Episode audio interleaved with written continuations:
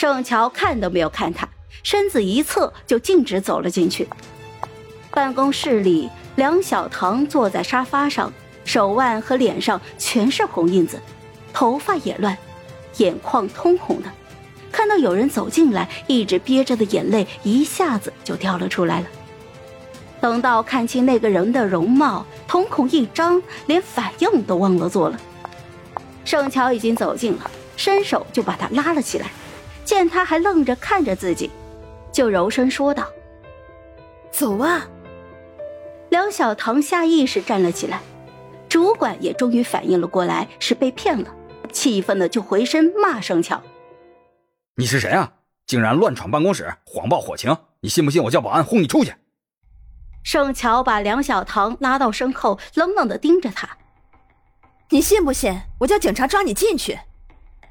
那主管神色一僵，也看出眼前这张脸有些眼熟，但是他在气头上又紧张，一时想不起来，只是气急败坏反驳道：“张口闭口警察，警察局你开的呀？还威胁我，抓我干什么呀？我犯法了吗？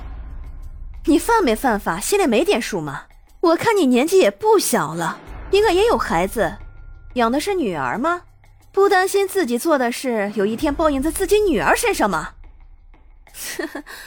不过看你这样也生不出孩子，肾虚阳痿早射怪，秃顶油腻小鸡巴。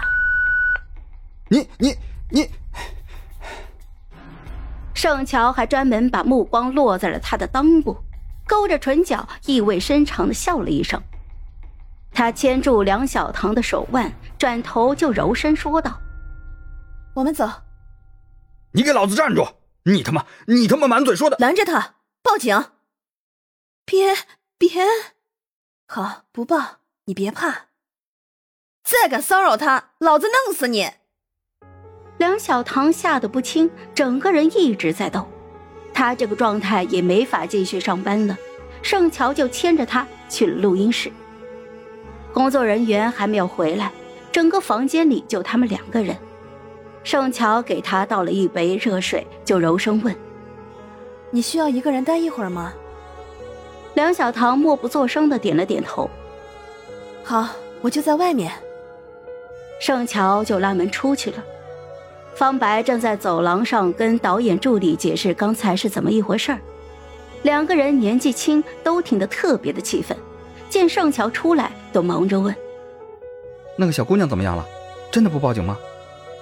他不想报警，暂时先不报，等他冷静一会儿吧。方白看了他好半天，终于还是没有忍住，就把盛乔拉到一边，悄悄的问：“乔乔姐，你是因为他是西光才帮他吗？”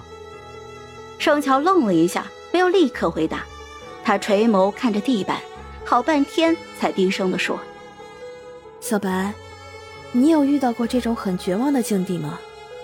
就是那种……”四望无路，尽是绝地。